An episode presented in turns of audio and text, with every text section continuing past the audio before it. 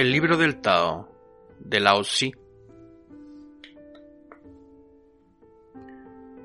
Poema 9 Cuando el Dao reina en el mundo, los buenos corceles acarrean estiércol. Cuando no reina el Dao, las yeguas utilizadas para la guerra paren en campo abierto. No hay crimen mayor que dejarse arrastrar por los deseos. No hay desgracia mayor que no saberse nunca satisfecho. No hay defecto más doloroso que la ambición. Por eso, la satisfacción de quien sabe contentarse es la única satisfacción perdurable.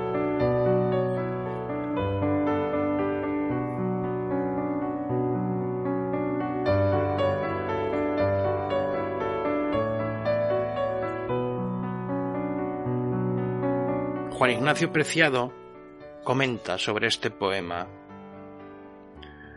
La época en que fue escrito el Lao con casi completa seguridad, fue el periodo de los estados combatientes, Sang-Wo.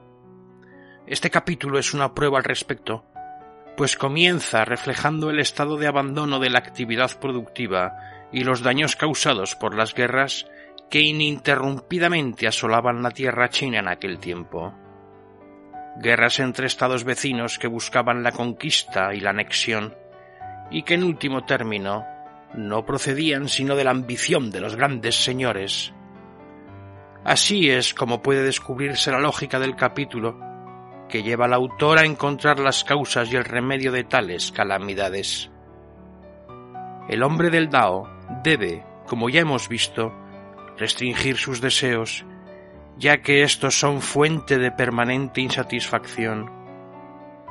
Sólo de quien nada ambiciona puede decirse que ha alcanzado la verdadera satisfacción.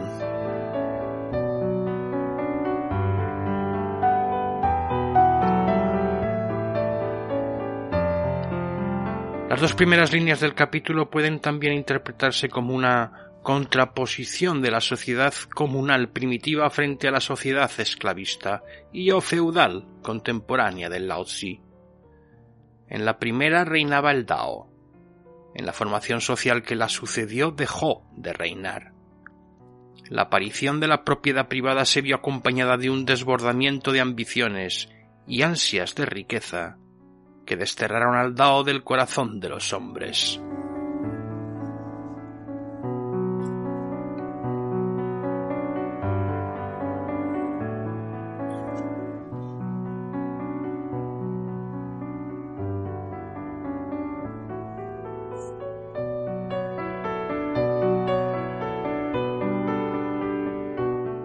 Avancemos un poco más en el conocimiento del taoísmo en la introducción que realiza Juan Ignacio Preciado en el mismo libro.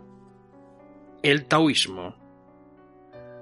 La época del Sangwo representó un periodo histórico fundamental para el pensamiento filosófico chino. Es una época de ruptura a lo largo de la cual se verifica la transformación del sistema esclavista que había alcanzado su momento de esplendor durante la dinastía Su del oeste, y su sustitución por el sistema feudal. Las guerras entre estados devastan las cuencas del Huanghe, el río amarillo, y se extienden hasta el valle del río Huai, y más al sur, hasta el Changjiang, el río azul de los occidentales. Paralelamente, las diferentes escuelas de pensamiento rivalizan por conquistar el lugar de honor entre los reyes de los diferentes estados. Cada una de estas escuelas refleja los intereses de las clases en contradicción aguda de aquel entonces. La aristocracia esclavista y los nuevos terratenientes feudales. La lucha entre ambas clases, iniciada a finales del periodo Chun-Kyu en el estado de Lu, se prolongará durante varios siglos hasta la unificación del imperio en el año 221 a.C. por Qin Shi Huang. Unificación que consagra el triunfo del feudalismo.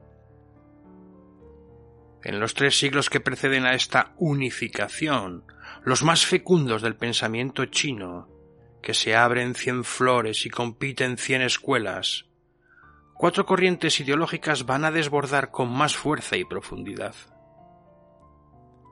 Los confucianos representan la tradición de los reyes sabios de antaño. Una legendaria edad de oro sirve a Confucio de pretexto para fundar un sistema ético-político que encuentre la inexorable regularidad del cielo su razón última, y en el concepto del Ren su contenido humanista. El cielo ha perdido en el confucianismo sus antiguas connotaciones religiosas. Si todavía en Confucio se puede atisbar una ligera pervivencia del aspecto providencial del Tian, pronto éste va a pasar a significar exclusivamente las leyes reguladoras del orden universal. Este orden celestial determina el orden moral. El hombre debe adecuar su conducta a unas normas que proceden del cielo, el mandato del cielo. El término ritos es el aquí empleado por Confucio, quien cuando explica la virtud del ren como consistente en autodominarse y retornar a los ritos, se está refiriendo a los ritos de las dinastías Su del oeste.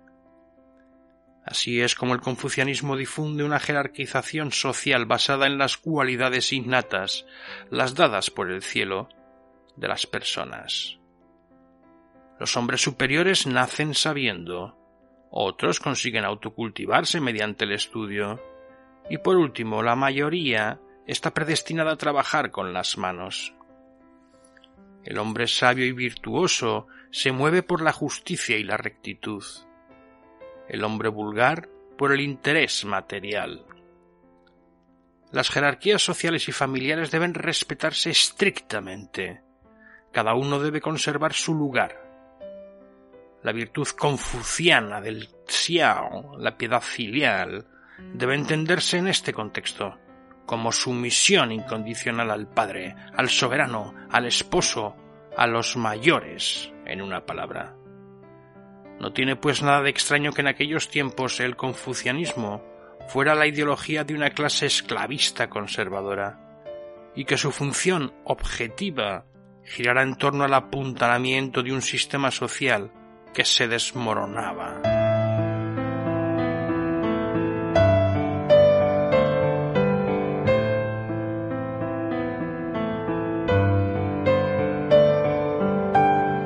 En el polo opuesto, los legistas pretenden transformar a fondo la estructura social tradicional, sustituyendo el gobierno mediante ritos por el gobierno mediante la ley. Es decir, se trata de suprimir unos ritos que sostienen el régimen jerárquico del sistema esclavista y los privilegios hereditarios de la aristocracia, e implantar el universal imperio de la ley, una para todos sin excepción. Frente al confuciano, los ritos no descienden hasta los hombres comunes, ni la ley asciende hasta los nobles.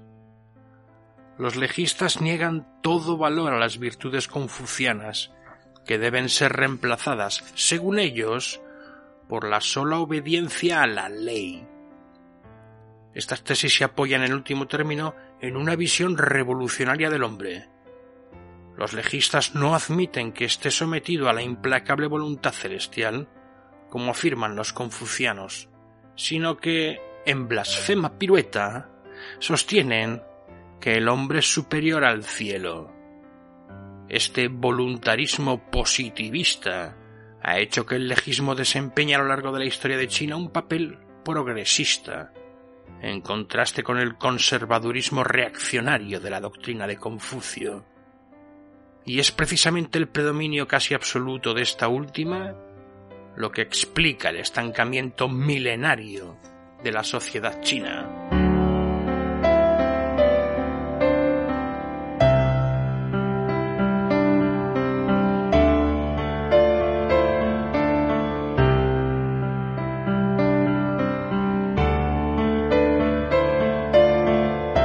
Hasta aquí la lectura del libro del Tao por hoy, Lao Tzu, en su edición de Alfaguara. He sido peón caminero de peoncaminero.com. Espero que os haya sido ilustrativo y que os haya sugerido muchas cosas. Mucha paciencia para el camino, mucha paz. Y nada más, me despido de vosotros. Nos vemos en otro podcast, si al lugar. Y os apetece. Un saludo, un muy fuerte abrazo. Hasta luego.